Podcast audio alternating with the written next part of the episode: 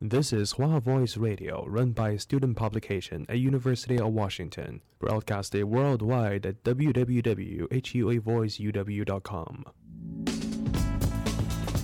服务校园生活，引领多元时尚。引领多元时尚。这里是华盛顿大学，华大华生。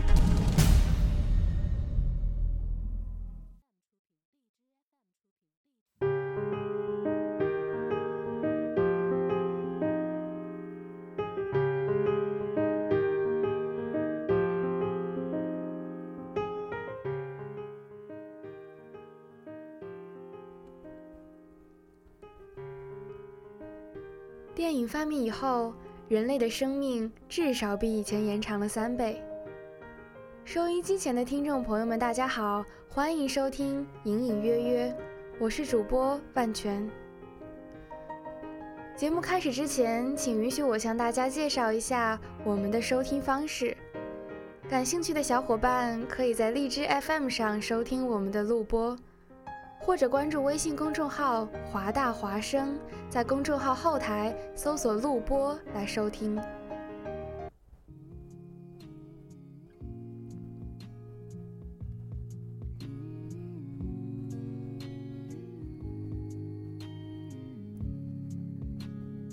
十一月六日那天，妈妈给我发信息说，北京下雪了。看着视频里飞飞扬扬的雪花。我想，冬天好像来了。十一月七日，我看着电脑屏幕的时间，从凌晨一点五十九分又跳回到了一点。这不是反方向的钟，我想，这是冬天真的来了。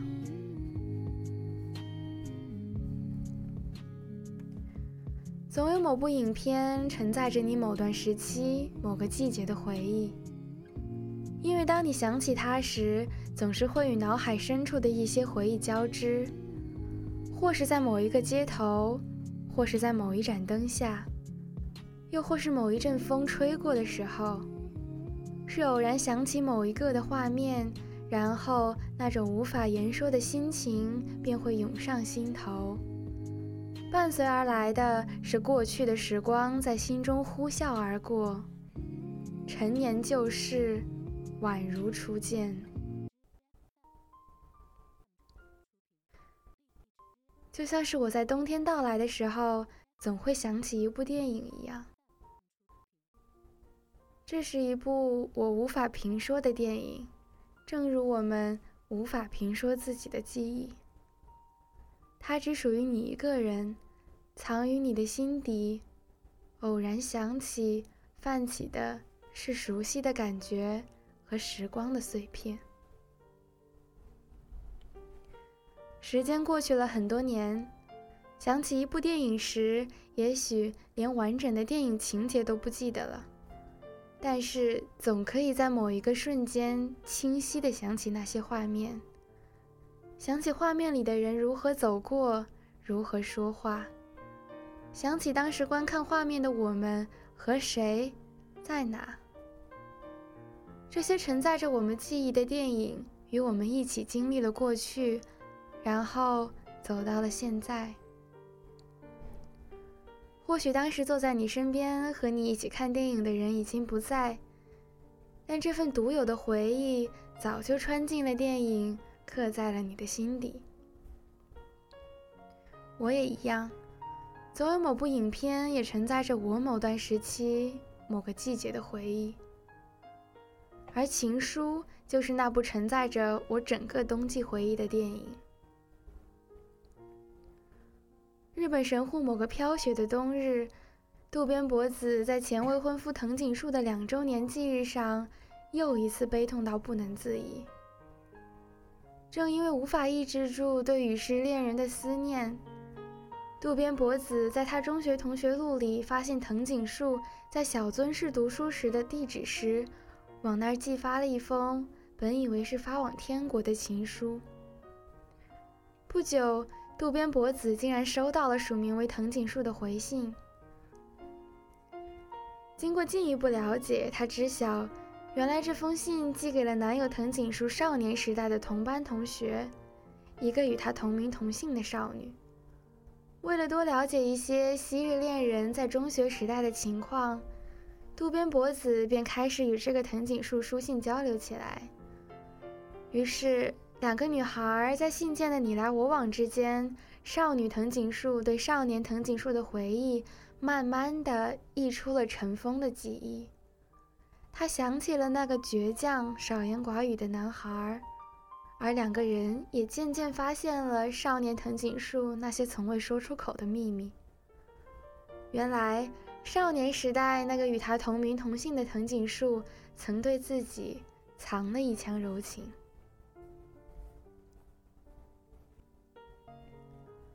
上个冬天，我还和朋友在高中校园里向天空泼着水，试图检验零下十九度的北京是否能让他一秒结成冰。这个冬天，我就只身一人来到西雅图，开启了我的大学生活。走在西雅图某条不知名的街上，看着两旁并不那么葱郁的小树，我忽然就想起了电影里小樽的雪，还有藤井树拍照时的咔嚓声。脑子里浮现的是冬日的家乡，还有那段甚至早已有些模糊的少年时光。时间转瞬过了很久，这部电影的导演岩井俊二也拍出了更让人欣喜的影片，更为出色，也更显才华。但是，倘若依然要凭最喜欢的一部，我还是会坚持一下，大概是因为我小小的念旧吧。关于这部属于记忆的电影，许多年之后，你还是会想起那张在雪地里仰望的脸。贯穿始终的一个片段一个片段的钢琴曲，被风吹得飘起来的白色窗帘，行驶在林荫道上的自行车，罩在头上的那个纸袋儿，还有夹在白色的书里面早已经泛黄的那张素描。阳光照耀在自己过去的面容上，那一瞬间，我们有勇气重新拾起了过去。年华已逝。故人不在，岁月中却有一些是自己从未发现的。你微笑，已怅然，一时竟不知如何做好。只听见冬天的风在耳旁呼呼吹过，这个曾经覆盖着皑皑白雪的小樽，正悄无声息地迎来了春天。情书大概是很多人的一个情节。就像追忆似水年华对少年藤井树一样，也是他的情节。一个又一个的情节，让我们的生命有了色彩，也有了感情。导演岩井是个唯美派，看他的电影可以说是一种享受。音乐是美的，画面是美的，远山大海的长镜头，又或是钢琴夹着小提琴的背景音乐。贯穿了整部影片，一直很喜欢时光慢慢流淌的感觉，因此很喜欢这种淡之又淡的电影。如一连串在海中跳跃的浪花，只是轻轻地拍打着岸沿。在少女藤井树眼中，那个男孩是沉默寡言的，他安静却又倔强。或许你还记得吗？在初高中时期，班上总有那么一个沉默寡言的男孩和让你觉得温柔可爱的女生，总有那么一个人让你看到就会心砰砰跳个不停。你喜欢跟在他身后制造偶遇，喜欢在课本里悄悄画下关于他的素描。就算他再忙，也要去看那个男生打球，又或是偷看那个女孩跳舞。或许你还记得吗？或许我们每个人都是少年藤井树。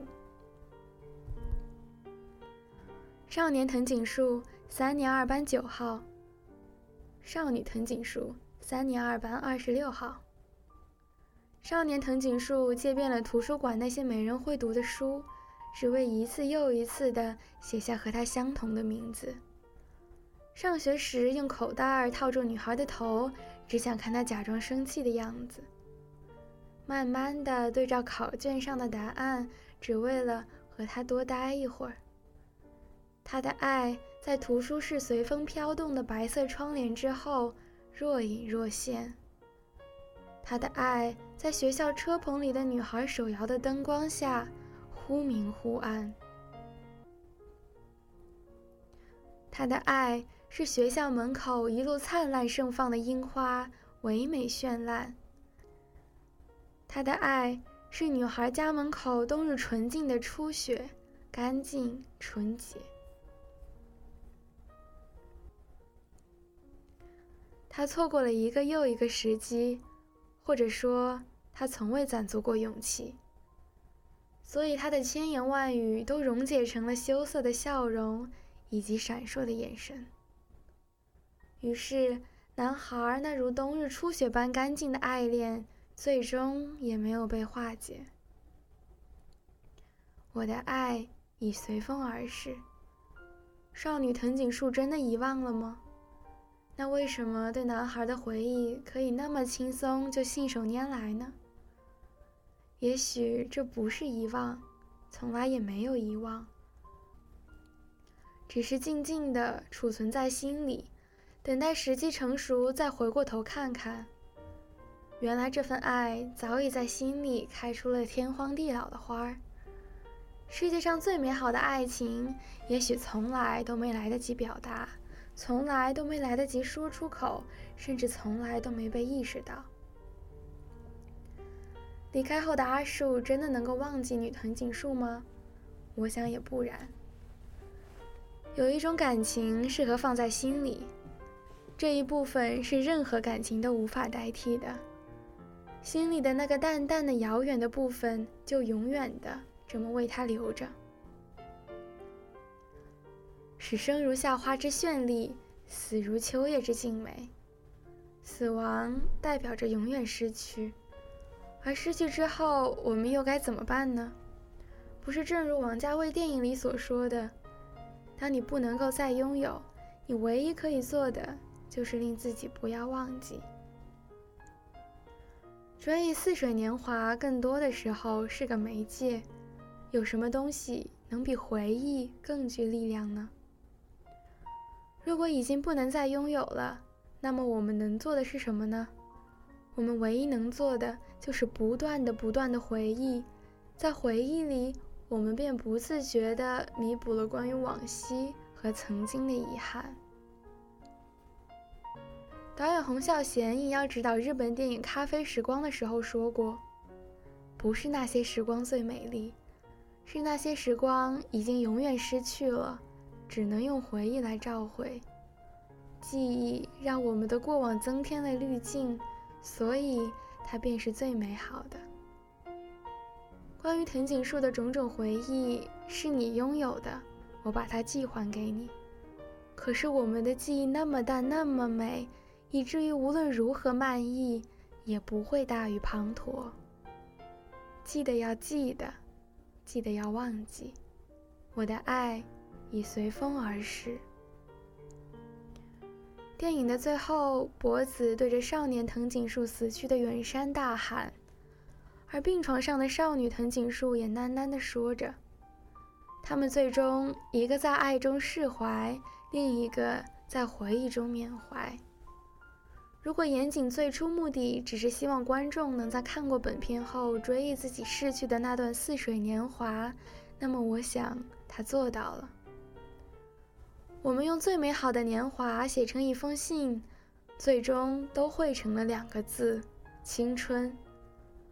只是这封信可能被我们珍藏在心里，没有送出，也没有忘记。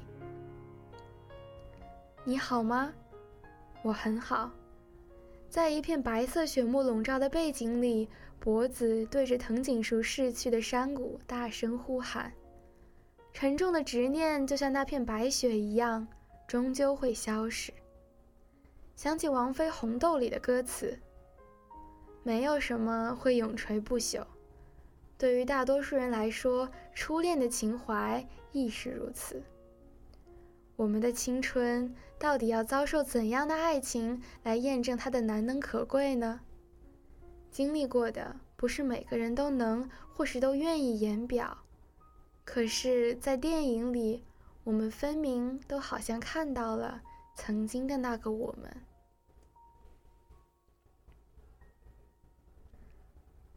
感谢收听本期《隐隐约约》，我是主播万全，我们下期再见。